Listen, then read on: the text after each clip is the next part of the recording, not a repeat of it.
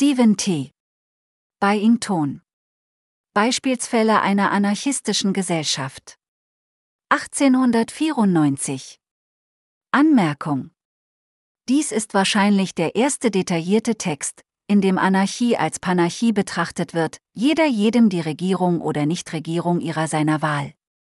Er stellt außerdem eine sehr klare Argumentation der praktischen Möglichkeit und Funktionalität von Anarchie dar, jenseits allgemeiner Vorurteile und persönlicher Ängste. Anarchie hat den Nachteil, dass sie niemals unter zivilisierten Bedingungen erprobt worden ist. Sie scheint bei bestimmten wilden Stämmen gut zu funktionieren, so wie in Herbert Spencers Justice beschrieben, und bei einigen Eskimo-Stämmen. Aber ein Konservativer wird einwenden, dass diese von Natur aus gutmütig sind, und wird nicht glauben, dass ihre Anarchie ihre Gutmütigkeit mit herbeigeführt haben könnte. Deshalb wird er nicht nachlassen zu erklären, dass Anarchie nicht zu einer Bändigung aggressiver Handlungen führen wird, dass die schützenden Vereinigungen die Hälfte ihrer Zeit damit zubringen werden, sich gegenseitig zu bekämpfen, und die andere Hälfte damit, Kriminelle zu jagen, die sie doch nicht fangen können. Es ist sicherlich fair, mit der Frage zu antworten, wie schlecht sie sein müssten, um schlechter als der Staat zu sein, aber es ist durchaus der Mühe wert zu schauen, was wir an historischen Beispielsfällen finden können. Bei den ältesten sozialen Organisationen, die wir kennen, beruhen Bürgerrechte und Rechtsprechung auf der Familie. Ein Mensch wurde in einen Stamm geboren, daher hatte der Stamm ein Recht, ihm zu befehlen und seine Befehle zu erzwingen, wo immer er seiner habhaft werden konnte, während dieser ein ähnliches Recht zu seinem Schutz hatte, wo immer dieser erzielt werden konnte. Diese Rechte und Pflichten waren, in einigen Fällen zumindest, unveräußerlich. Manchmal finden wir diese Form von Ordnung sogar im städtischen Leben vor, etwa im vormohammedanischen Arabien. Die Geschichte des Lebens von Mohammed zeigt uns einige Beispiele, in denen eine Stadt von zwei oder mehr unabhängigen Stämmen bewohnt wird und die verschiedenen Teile der Stadt einander bekämpfen aber es scheint nicht, dass sie ungeordneter gewesen wären oder öfter gestritten hätten als Stämme des gleichen unruhigen Blutes in anderen Verhältnissen. Immerhin war das System lebensfähig und befriedigte jene, die in ihm lebten, bis es durch eine Macht gestürzt wurde, die auch große Reiche stürzte. Dies sollte eine Antwort für diejenigen sein, die glauben, dass zwei Polizeibehörden nicht im gleichen Revier existieren können, denn es gab niemals Leute, die eine starke Regierung nötiger gehabt hätten, als diese Araber. Aber dieses System hat sich in Richtung größerer Freiheit verändert. Ein Mensch kann jetzt seine Staatsbürgerschaft ändern und damit die Gesetze, denen er unterworfen ist, wann immer er dies wünscht, sofern er bereit ist, sein Land zu verlassen.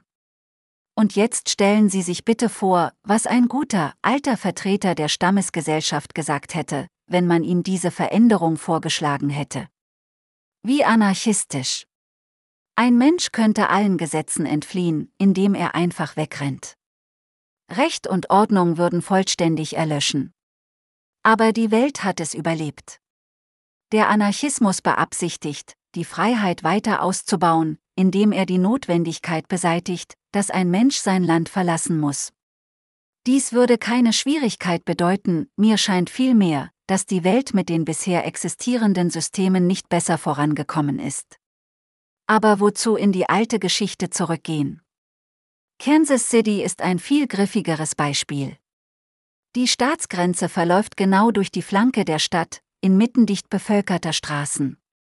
Menschen, die in der gleichen Straße leben, sind unterschiedlichen Gesetzen unterworfen und suchen Schutz bei unterschiedlichen Mächten. Salons von Kansas sind an der Staatsgrenze errichtet worden. Rein theoretisch sind die Schwierigkeiten eines Polizisten aus Missouri, einen Menschen in Kansas zu jagen, viel größer als die von zwei anarchistischen Gemeinschaften die Polizeigewalt auf dem gleichen Terrain ausüben. Aber Kansas City kann von sich behaupten, ein blühender Ort zu sein. Sollten New York und New Jersey durch einen Tunnel oder eine Brücke miteinander verbunden werden, würde das gleiche Dilemma auftauchen. Die Unmöglichkeiten des Anarchismus würden sich auch in New York präsentieren. Warum protestieren die Verteidiger der öffentlichen Ordnung nicht gegen diese Verbesserungen? Schlimmer noch. In der Anarchie wäre jeder Mensch der Vereinigung seiner Nachbarn in dem Ausmaß unterworfen, dass die Vereinigung ihn wegen eindeutig in deren Sphäre eingreifender Handlungen bestrafen könnte. Aber heute, in jedem zivilisierten Land, gibt es eine Menge Menschen, die unter keinem Gesetz stehen. Gesandte und Konsuln sind allein der Regierung gegenüber verantwortlich, die sie entsendet hat. Cromwell hat einst einen Botschafter wegen Mordes gehängt, aber niemand wagte es, diesem Beispiel zu folgen. Wenn ein Konsul hier ein Verbrechen begeht, können wir nichts weiter tun, als höflich vom Herrn des Konsuls zu verlangen, dass dieser ihn als persona non grata zurückruft und ihn in seiner Heimat in der Weise bestraft, die ihm angemessen erscheint. Dies Privileg erstreckt sich auch auf das Gefolge ausländischer Repräsentanten, wie ich glaube einschließlich der Hausbediensteten. Es ist die übliche Praxis christlicher Länder gegenüber nichtchristlichen Ländern nach diesem alten Prinzip zu verfahren, dass ihre Untergebenen in einem fremden Land nicht den Gesetzen jenes Landes unterworfen sind. Dieses Privileg ist immer durch Vereinbarungen abgesichert. Daher ist der Europäer in einem solchen Land durch kein Gesetz gebunden, als durch das, das sein Konsul erzwingt.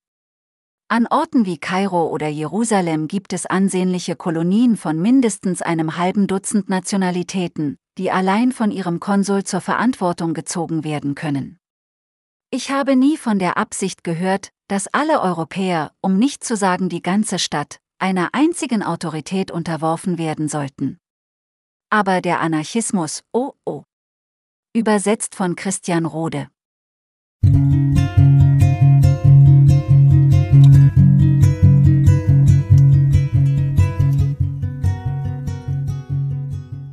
Danke, dass Sie sich für Pan-Archist Network interessieren.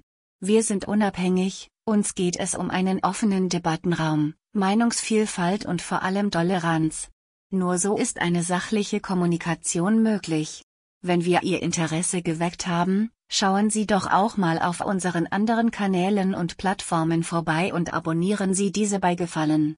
Die Adressen finden Sie in der Infobox. Pan-Archist Network, individuelle Souveränität.